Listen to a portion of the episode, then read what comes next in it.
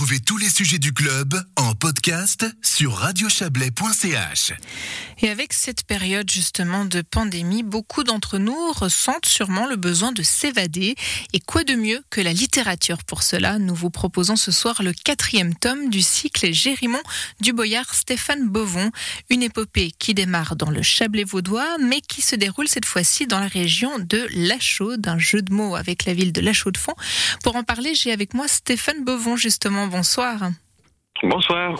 Alors vous êtes euh, auteur, euh, également éditeur, illustrateur. On peut peut-être resituer un petit peu euh, Gérimont.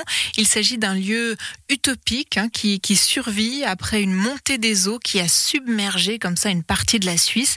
Et là, vous vous êtes inspiré de votre village, Huemo, dans la commune de Long, c'est ça? C'est exactement ça en fait. J'ai donc euh, je suis parti d'idée de, faire une sorte d'utopie ou de dystopie, hein, c'est selon les goûts, euh, un monde un peu imaginaire après une catastrophe. Donc cette montée des eaux jusqu'à 1000 mètres. Et il se trouve que comme j'habitais à Wemo, euh, très précisément à 1008 mètres, et que j'ai souvent la mer de brouillard, enfin de, nuages sous mes yeux, ça m'a naturellement fait penser un peu à, ça. Et donc je suis parti de Wemo pour inventer Gérimont. Et puis après, à partir de là, ben, on peut naviguer dans une Suisse immergée parce que l'avantage quand le niveau de la mer monte de 2000 mètres, c'est que la Suisse se porte mieux que la Belgique, par exemple. Ah oui, forcément, de ce côté-là, on, part un petit peu gagnant. Euh, sans, trop révéler l'intrigue hein, de, La Chaude, donc justement ce, volume 4 du cycle, euh, il y a, on peut le dire, une histoire de meurtre irrésolu qui court. Et là, alors, vous envoyez votre personnage dans le Jura, en bateau, forcément. Euh, qu'est-ce qu'il va y chercher? Alors, euh, le, point de départ, donc on, est sur une décalogie, donc il y a dix, volumes. Le, premier volume qui s'appelait Gérimont mettait en scène, enfin à la fin de ce livre, il y avait effectivement l'assassinat d'un des personnages de ce petit village, euh, en l'occurrence un dessinateur de bande dessinée, et puis euh, toute, la, suite du cycle, mais il y a bien plus que ça, c'est un peu arborescent, c'est un peu la quête du fils de cette personne assassinée qui veut savoir qui c'est qui a tué son père. Et comme à l'époque, le commissaire qui avait un peu mené l'enquête venait de la chaude, autrement dit la chaude de fond, eh ben, dans le volume 4, il va essayer de trouver un peu ce commissaire-là. À l'époque, le, fils avait 10 euh, ans, maintenant il en a un peu plus, il a 15 ans, et il veut essayer de comprendre qui a tué son père à la chaude, sur les traces de ce fameux commissaire. Et puis alors on, sent déjà dans, ce que vous dites et puis dans, ce que vous racontez un amour du dessin chez vous. Hein. Il est question de, BD, euh, vous le dites depuis le, le début du cycle. Et ce volume-là dont on parle ce soir, il est rempli d'illustrations. Alors finalement, pourquoi ce besoin d'écrire euh, en plus du dessin? Bon, alors très, très, très simplement, à la limite formellement, c'est que je suis aussi à la base euh, auteur de bande dessinée. Et en plus, j'ai écrit. Je trouve que si j'ai écrit, c'est parce que c'est beaucoup plus facile, entre guillemets, entre plus rapide d'écrire que de faire de la BD. Et donc, je comble cette frustration de ne pas pouvoir faire autant de BD que de, de prose euh, assis. Donc, j'ai écrit un livre, en l'occurrence, celui-ci fait 1000 pages, mais très rapidement dévoré, je, je rassure tout le monde. Surtout que, Vous faites bien de préciser, parce que c'est pas non, dire. ouais, mais 1000 pages vraiment euh, légères. Hein. Et puis, euh, je ponctue ces 1000 pages d'une centaine de pages de bande dessinée, euh, d'illustration pour. Euh, alors, ça fait sens dans le récit, et puis, euh, disons, au niveau de de l'auteur, ça, ça me permet aussi de dessiner un peu plus que ce que je souhaiterais parce qu'une bande dessinée c'est quatre ans de travail alors qu'un roman c'est un peu moins de c'est un peu moins que ça en fait. Voilà, donc du coup vous en profitez pour vous faire plaisir, vous avez raison. Alors il y a beaucoup de, dérision hein, dans les différents tomes de Gérimont.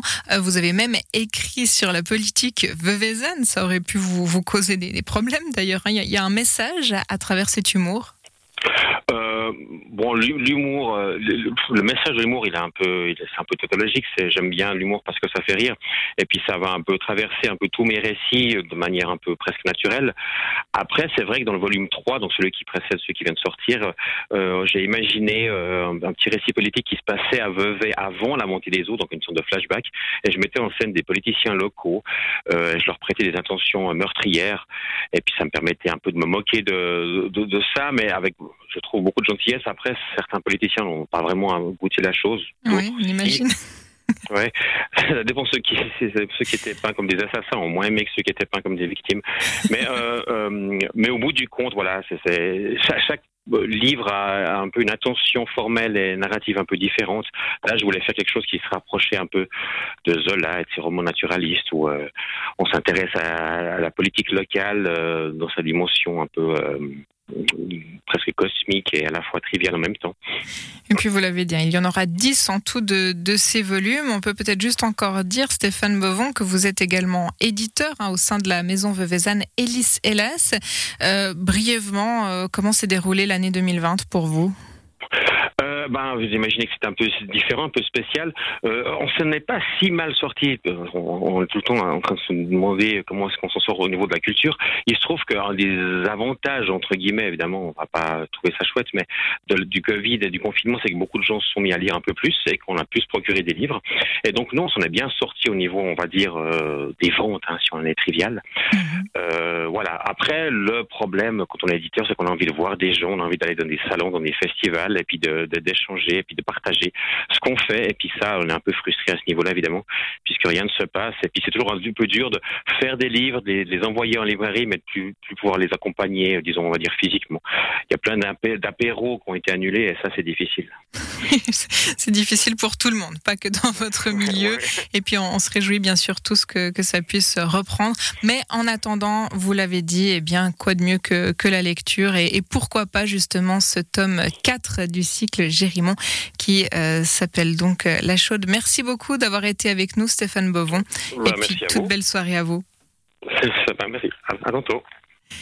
Et c'est la fin de cette émission. Merci à Margot Reguin, Yves Terrani, Joël Espy à l'édition. Le club revient demain à 17h.